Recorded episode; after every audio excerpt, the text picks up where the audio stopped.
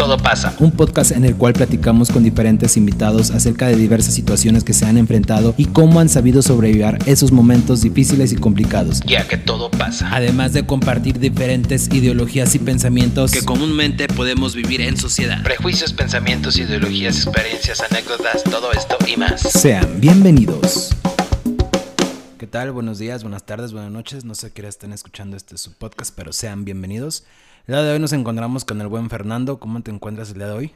Muy bien, buenas noches. ¿Eres profesor? Es correcto. Profesor, por de- profesión. Soy maestro de educación primaria, educación secundaria y de la Universidad Pedagógica. El tema del día de hoy vamos a hablar del docente. Tenemos para iniciar primero, como parte fundamental de, de todo esto que se está viviendo, eh, para ti, ¿cuál es el papel del docente que se juega hoy en día en la sociedad? Sin duda alguna, es un papel fundamental, es el eje fundamental de esta sociedad. Es el pilar de la educación de nuestra sociedad tan lastimada en los últimos años, de una sociedad que ha tenido directrices producto de la televisión, producto de películas, producto de corridos, producto de malas costumbres y producto del olvido de la sociedad hacia los valores inculcados desde la casa. Sí, efectivamente, como digo con tu ideología, realmente tenemos de repente eh, como que ese valor se ha ido perdiendo y en la misma sociedad creo que se ha ido a, a vez de perdiendo. Este, creo que ya no, no comulgamos muy bien con las mismas ideologías, no saben, incluso algunos padres de familia lo que quieren, o los, los mismos directivos o las personas que nos, entre comillas, ayudan, lo digo así realmente, porque también este, en este gremio hay es- ese mismo ataque. Por ejemplo, a mí se me viene a la mente las famosas este, descargas administrativas. Vamos a hablar de ella. No sé si las ubiques y las conozcas. Claro que sí, a la perfección. Eh, yo para mí es una falacia, porque en vez de ser una descarga, realmente es una carga o recarga administrativa. Para los que no conocen qué es una descarga administrativa, es cuando los niños, que los papás piensan que no van a, a la escuela porque los maestros van a, a pachanguearla, a descansar. Pues no, al contrario, están tomando curso o están, eh, bueno, no sé qué se les ocurre al mismo sistema involucrar y, y meternos de, de gane. No sé, ¿tú qué opinas sobre estas famosas descargas admin- administrativas? Exactamente lo mismo. Y cuando digo exactamente lo mismo es porque cuando surge esta idea, en la década de, de recién iniciado el 2000 y se acentúa en el 2014, los maestros daban de brincos de felicidad. Por fin vamos a dedicarnos a lo nuestro, por fin vamos a dedicarnos a educar de lleno a la parte pedagógica y el brazo derecho de un maestro que es la didáctica.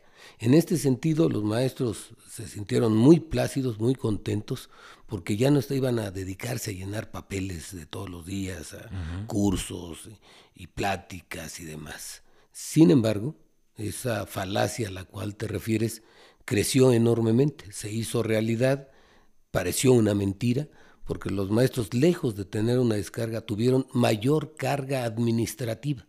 Incluso lo peor del caso es con documentos listos de los maestros para ayer, es decir, con una urgencia tal que tienen que descuidar a los niños con tal de llenar docu- documentación.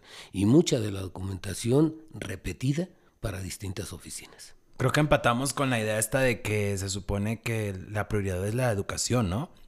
La prioridad es que el niño aprenda, no que el maestro los ponga a hacer algo mientras tiene que llenar unos documentos para poder entregar. Bueno, creo que esa es mi, mi idea, o no sé si estoy equivocado o cómo ves tú.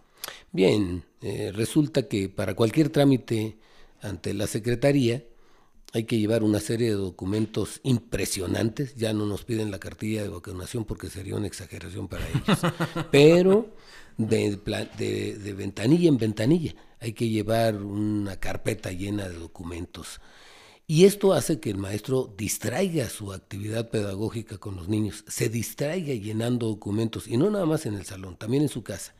No le permiten descansar y desestresarse como merece un trabajador de la educación para emprender con alegría la tarea del próximo día, para tener la paciencia, el gusto por lo que estudió, por lo que se preparó, y para empatar con los padres el mismo deseo de tener un buen ciudadano y un niño próspero que quiera ser un estudiante y además un profesionista en el futuro, sino que lo coartamos, tener que dejar en algunos casos eh, tareas cortas, sumas, restas, lecturas, con tal de que el maestro tenga tiempo de llenar documentos que en ese momento le están exigiendo que lleve a la dirección, a la supervisión o al patrón de manera objetiva en la Secretaría de Educación.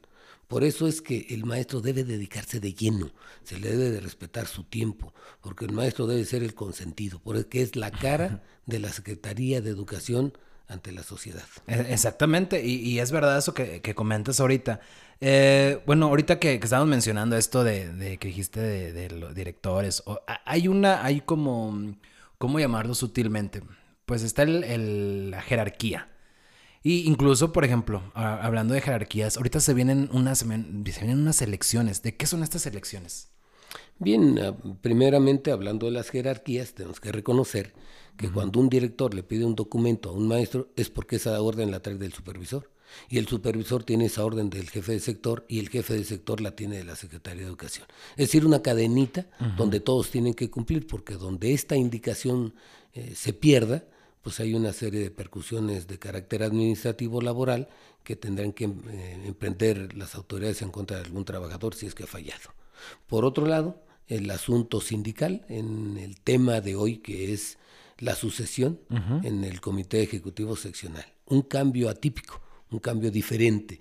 Antes se hacía por medio de un congreso donde cada delegado que llegaba podía llevar a cabo una elección donde generalmente se establecía una planilla de unidad, es decir, una planilla con las mismas características propias del ideal del sindicato. Hoy los nuevos modelos de democracia indican y obligan a que en estos retos de, de, la ley, de que los maestros y los trabajadores de la educación en términos generales tengan que votar por su dirigencia. Y en este sentido creemos que el piso parejo que tanto hemos pedido los trabajadores de la educación se está viendo reflejado porque todos los trabajadores, desde el más humilde hasta el más encumbrado, van a tener la oportunidad de votar por quien ellos consideren que deben de ser los que dirijan las riendas del comité de la sección 45. Eh, bueno, para esto los que, las personas que nos, están escuchando y no conocen o no tienen noción o idea de, de qué se están viviendo ahorita, pues se vienen unas elecciones de, bueno, lo que ahorita comentabas, eh, hay muchos maestros también jóvenes que desconocen lo, lo, que o para qué es, o simplemente van a decir, no, pues no voto.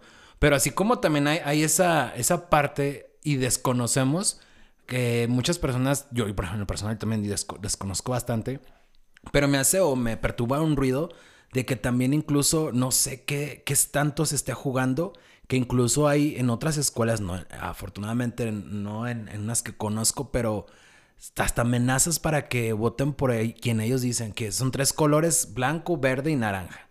Y hay amenazas de eso, o sea, tanto es así, o sea, tanto se está ganando con, con eso, o qué es que se gana, o sea, para comprender la magnitud de, de, las personas que quieran, o bueno, asistan a votar, que obviamente solamente son para docentes, pero ¿qué, qué se está jugando? ¿Por qué hay esa amenaza?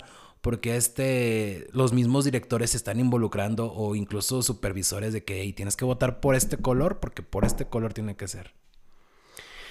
Desconozco esa parte donde se les esté dando esa indicación. Sin embargo, puedo opinar acerca de ese tema. Me parecería ingrato, me parecería poco profesional y antiético que un trabajador de la educación, por un nivel de autoridad, tenga que ordenarle a otro trabajador que tenga que votar por tal o cual color. Porque hace un rato hablé de democracia, hablé de, libertad de votar por quien ellos consideren que es el oportuno. Y si alguien se atreviera a hacer esto, está cometiendo el peor de los errores. Estamos en pleno siglo XXI. Ya dejamos la revolución y la, independencia ahí atrás. Hoy son nuevos tiempos, son nuevos retos y somos trabajadores de la educación. Hay de aquel maestro que se atreva a sojuzgarse por un voto, por una dádiva. Los maestros somos muy dignos, los trabajadores de la educación somos muy dignos, como para atrevernos a obedecer los designios de terceras personas. No puede ser así, por eso me cuesta trabajo creer que alguien se atreva primero a indicar y lo peor del caso, que alguien se atreva a obedecer una indicación, porque finalmente a la hora de votar el voto es libre y secreto. Por lo tanto, yo tengo la oportunidad de votar por quien yo quiera. Y dicho sea de paso, pues invitar a todos los trabajadores de la educación a que no piensen que es más de lo mismo, a que no piensen que de todos modos va a ganar tal o cual planilla, que ejerzan su voto, que demuestren a la sociedad que somos capaces de tomar el rumbo de un comité seccional con nuestro voto.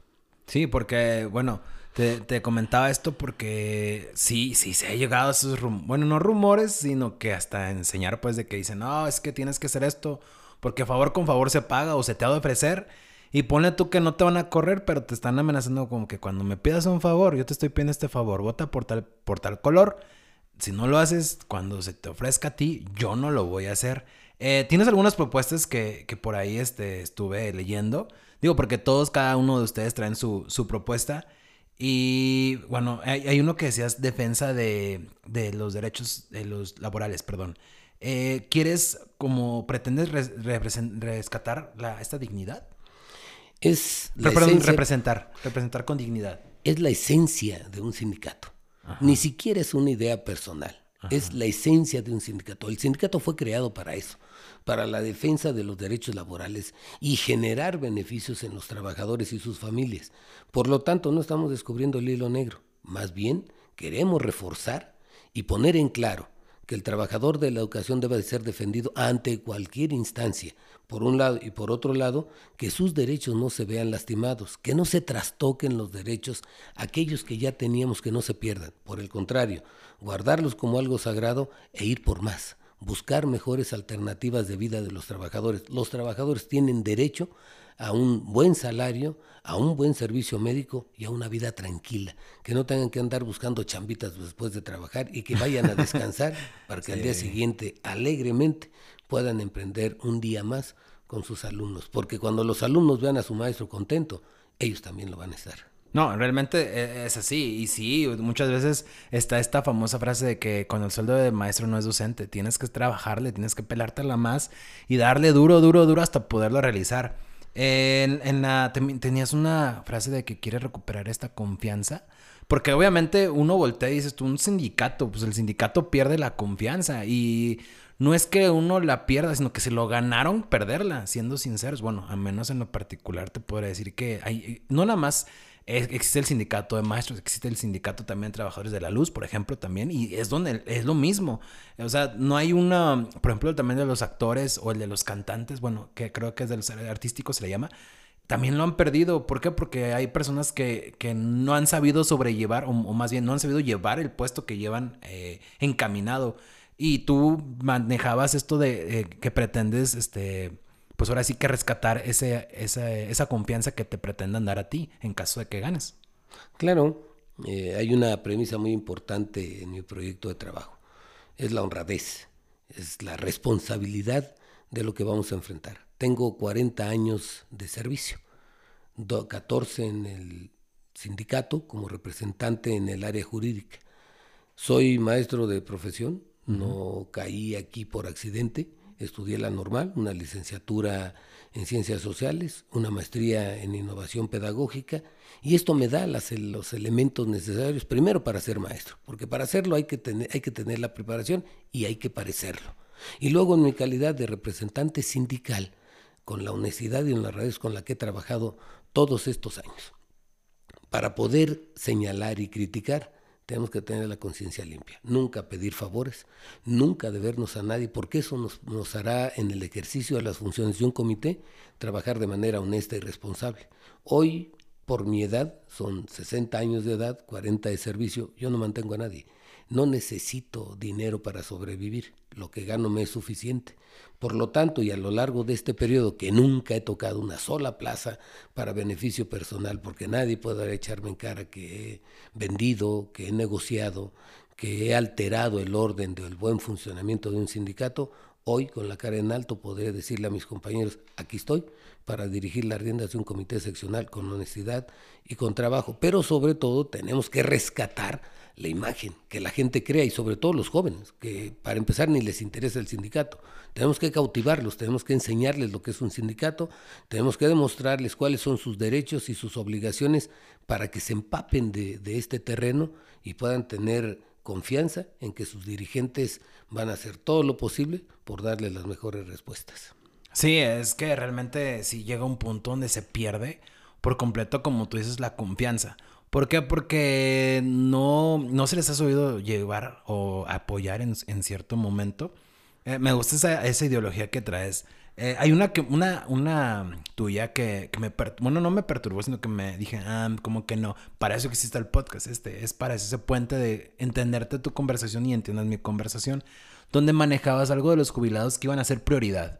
Eh, creo que hoy en día realmente vivimos una sociedad donde el docente no se puede... Bueno, yo dije no comulgo tanto con su ideología porque, principalmente porque, por ejemplo, si le damos prioridad al, jubilado, creo que el jubilado tiene un poco más, ojo, no estoy menospreciando todo el, trabajo que, ellos ya llevaron, todo lo contrario, mis respetos para ellos, para las personas que están jubiladas porque ya llevaron ese trabajo arduamente, en algún momento todos vamos a estar en, ese papel, pero realmente eh, siento que ahorita no es lo mismo la educación de antes a la educación de ahora. ¿A qué me refiero?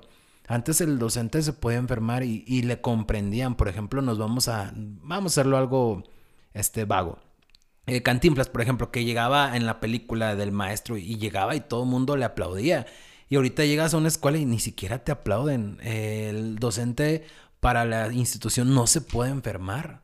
Son los últimos en enfermarse. Ahorita vamos a tocar el tema de, eh, ahorita hace rato mencionaste lo de salud y también en tu propuesta la traes, eh, pero yo digo, bueno, eh, creo que deberían de darnos también peso a los que están en, en ahora sí que en juego, en, la partida, en el momento, porque pues la misma, pues ahora sí que las mismas jerarquías no te dejan pues en paz, tienes que estar cumpliendo con lo que te están diciendo, o cómo era tu idea de esto de los jubilados. Bien, no son prioridad nosotros decíamos los, los jubilados tendrán que ser los consentidos, los consentidos de esta organización sindical.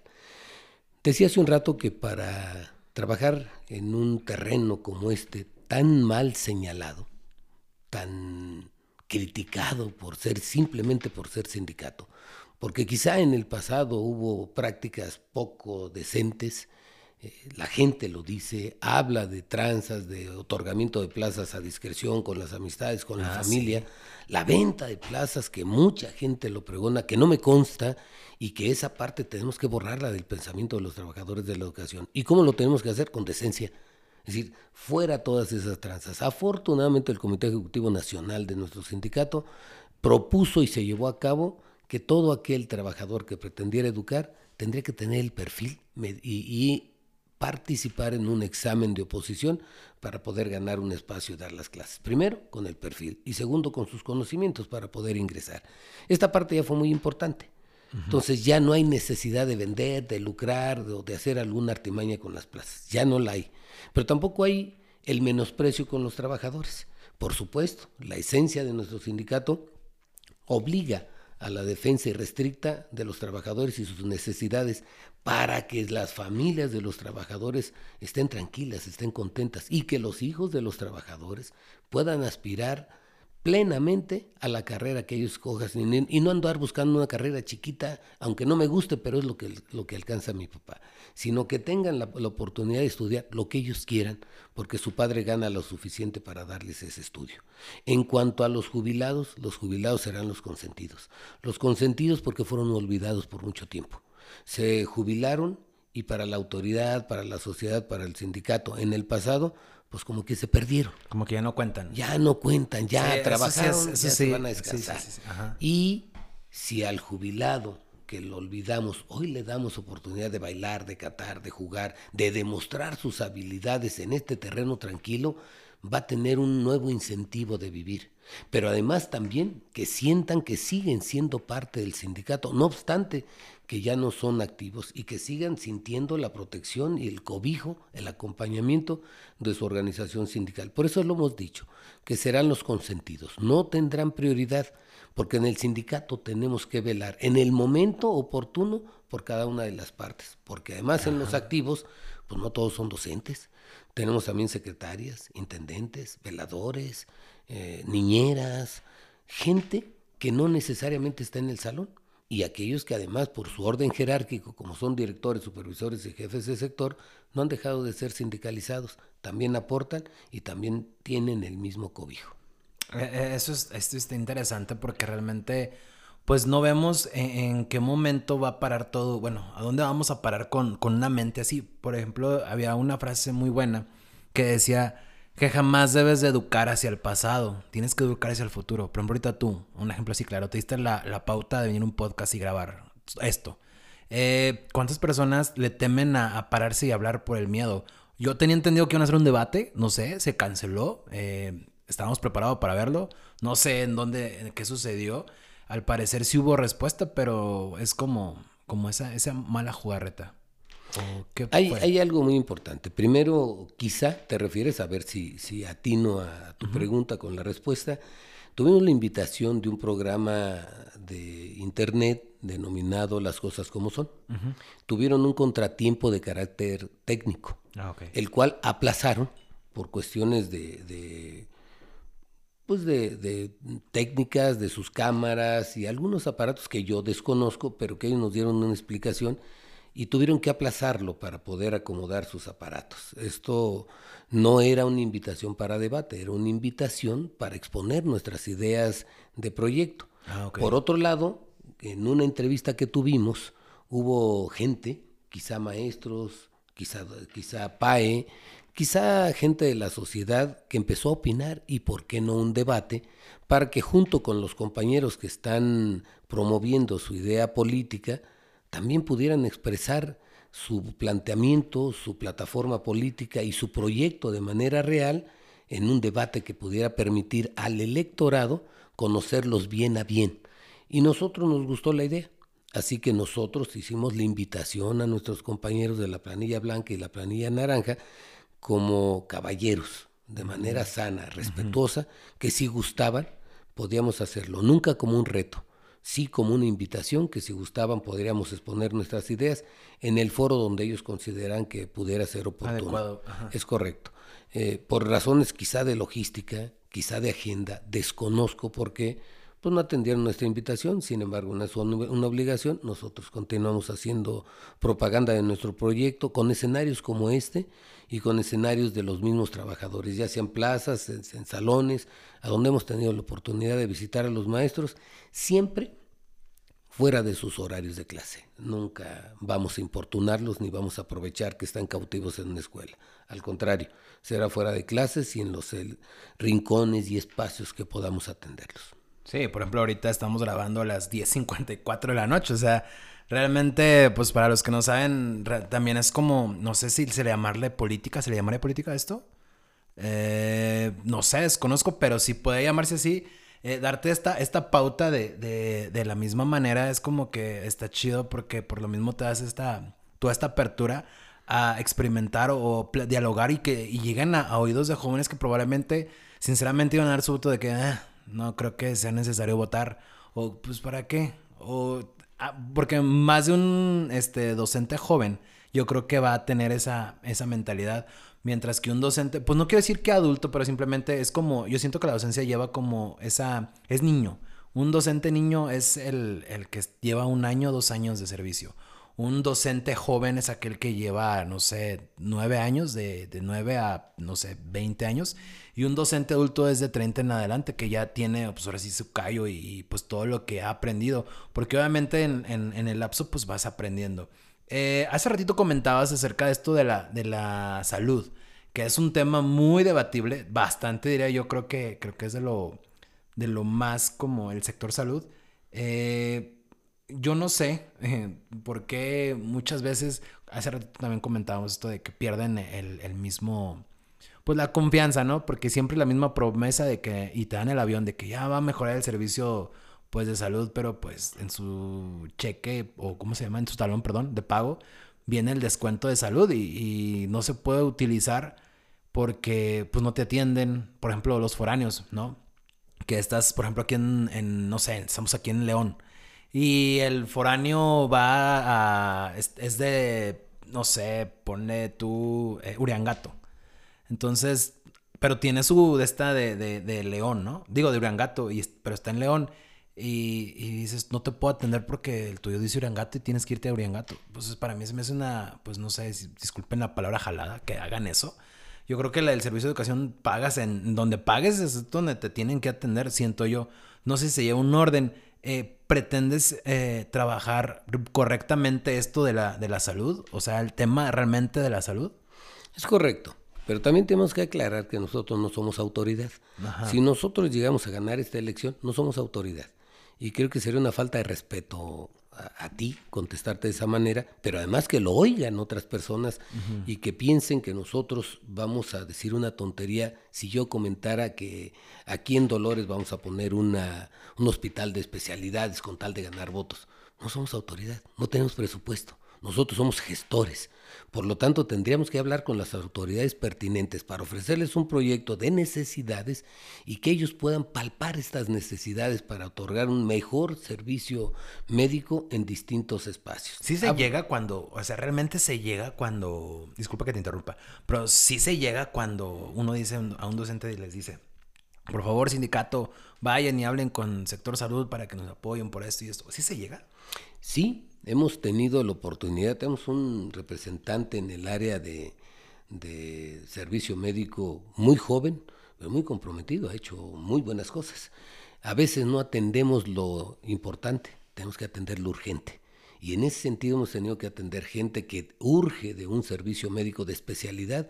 Y tenemos a nuestro compañero tocando puertas, buscando la oportunidad para poder ayudar al compañero. Pero no se trata de hacer eso. Se trata de que exista el servicio y no tengamos que estar pidiendo favores para que los atiendan. Pero hay algo muy importante. Suponiendo, vamos a hablar de una comunidad alejada, donde hay un servicio, el servicio médico tiene un solo doctor. Entendiendo que es un ser humano, pues el doctor también puede pedir permiso. Ah, también se puede enfermar. Y en ese momento que él pide permiso, se enferma, el trabajador se queda desprotegido y no puede acceder al servicio médico. Es ahí donde nosotros tenemos que proponer esa alternativa donde haya un mínimo de dos doctores para que vayan alternando las circunstancias que acabo de mencionar. Pero además de, de, buscar uno o dos doctores, también tenemos que, lo hemos hecho, recomendar a los trabajadores de la educación que si van a trabajar, por ejemplo, un año en estos espacios alejados, se afilien a ese lugar. Porque si yo vengo de Salamanca a trabajar, no sé, se me ocurre a Doctor Mora, que tiene una población Mm, reducida, muy baja, que no alcanza para un hospital como el que está en Salamanca, pues nunca va a crecer. Porque yo trabajador me afilié en Salamanca. ¿Y dónde trabajo? En Doctor Mora. ¿Dónde necesito el servicio médico de lunes a viernes, que es la mayor parte de, de los días? En Doctor Mora. Pero para ello tenemos que ir hasta Guanajuato, ¿no? Para hacer ese cambio. Lo, lo pueden hacer en su, en su USAE correspondiente. Ah, también se pueden realizar. ¿eh? Pero por supuesto, no necesitan ir a Guanajuato. Esta es una buena, bueno, buena información que pues bastantes docentes desconocen. Es que si no lo hacen de esa manera, los van a, sí los atienden, nunca les han negado el servicio, pero los atienden en urgencias. Y está muy saturada esa área. Por eso es necesario que el trabajador se afilie donde está trabajando. Si mañana se cambia, llega a su lugar de origen, a donde vaya, puede cambiar su domicilio, como cambiar el INE no hay ningún problema, pero porque la población que existe en un lugar pequeño no va a cambiar. Por lo tanto, el servicio médico no va a implementar más doctores, porque el número de afiliados es muy reducido. Por eso es necesario que el trabajador se afilie en el lugar donde está trabajando y después pueda cambiar su, su domicilio. Eh, eso es en, en realidad, este, pues sí juega un papel fundamental yo aún así sigo entrando en contra de eso de, que cada quien en su domicilio. Siento que pues sí debería existir esta, esta pauta abierta porque pues somos trabajadores y, y tienes derecho a, a recibir a la salud porque por ejemplo si te enfermas y no hay, no hay citas, tienes que esperarte hasta que hay una cita. Y posteriormente dicen, pues vete a formar, pero pues tú estás enfermo. Si eres foráneo y vives en un lugar solo, pues no puedes ir a formarte. ¿Por qué no poder, no sé, canjearla con, vas a un médico este, particular? Van a decir, ah, que muchos pues van a justificarlas o van a falsificarlas. Pues ya será de cada docente, pero hay docentes honestos, así como, como tu planilla que, que presumes o, dices tener, que puede, pueden realizar lo mismo. Bueno, creo que desde ahí hace una pauta. Eh, hablas, también hablabas de, la equidad de género. ¿Por qué tocas este tema de equidad de género? ¿No existe hoy en día? Lo que pasa es que son temas recientes y los problemas de una sociedad han partido de, esa equidad, de esa falta de equidad. Eh, basta con voltear a ver las noticias eh, escritas o por televisión y nos vamos a dar cuenta qué soslayadas y qué lastimadas están las mujeres en todos los ámbitos de la vida. Nosotros, afortunadamente, en una parte de, nuestro, de nuestra labor educativa, creo que es lo que le podemos reconocer a la Secretaría, que los trabajadores de la educación ganan lo mismo, hombres o mujeres. Pero que, ¿qué parte es la que nosotros tenemos que enfatizar? La participación de la mujer en los distintos escenarios. Y en el escenario, en el escenario político sindical, que es en el que nosotros nos estamos enfocando, no así en el laboral, porque eso está demostrado que ellas son iguales, ganan lo mismo, este, está salvado. Pero en el terreno sindical, hoy nosotros estamos demostrando tener 29 mujeres y 28 hombres. Estamos dando importancia a la mujer porque piensa, porque actúa, porque trabaja igual que un hombre y tiene las mismas responsabilidades y el mismo interés por mejorar los procesos sindicales. Antes de finalizar el episodio del día de hoy, me gustaría, no sé, algo que nos quisieras dirigir, algo que quisieras comentar, algún consejo. Me parece que, el trabajador de la educación hoy en día eh, tiene plena conciencia de lo que va a hacer entendiendo que, los nuevos trabajadores son muy jóvenes y que tienen que adquirir confianza, tienen que adquirir experiencia, y lo he dicho en otras ocasiones, la juventud es una enfermedad que solamente se cura con el tiempo. Y lógicamente en ese sentido nuestros compañeros traen la preparación. Bueno, pues les falta un poquito de experiencia, que seguramente con el paso de los días, ni siquiera de los años, la van adquiriendo. Están enamorados de su trabajo. Hoy los maestros no estudian por necesidad, estudian por amor a la profesión. Para ser maestro, así como los doctores, se necesita tener mucho cariño y mucha vocación. Por eso tenemos plena confianza en los jóvenes, nada más falta reorientarlos, en nuestro caso, en el terreno sindical. Y en ese sentido, pues también cautivarlos, enamorarlos de su sindicato. ¿Y cómo lo vamos a hacer? Primero, instruyéndolos, que sepan lo que es su sindicato. Y segundo, demostrarles con hechos que un sindicato está creado para la defensa de sus derechos laborales. Y en ese sentido de responsabilidad y de respuestas, tenemos que ganarnos la voluntad de nuestros compañeros para que sigan creyendo en nosotros. No que crean en Fernando Sánchez Granillo y en su equipo, que crean en el sindicato. Nosotros somos de tránsito. Algún día, si nosotros la ganamos esta elección, en cuatro años nosotros nos vamos y dejamos, tenemos que dejar la semillita sembrada de la confianza de los trabajadores en su sindicato. Sí, principalmente eso de, conocer pues el, tu sindicato, o sea, eso es lo, lo, creo que lo fundamental. Y pues bueno, muchísimas gracias por haberte dado la vuelta y muchísima suerte, que realmente todo fluya súper bien y mucho éxito. Muchas gracias. Buenas noches.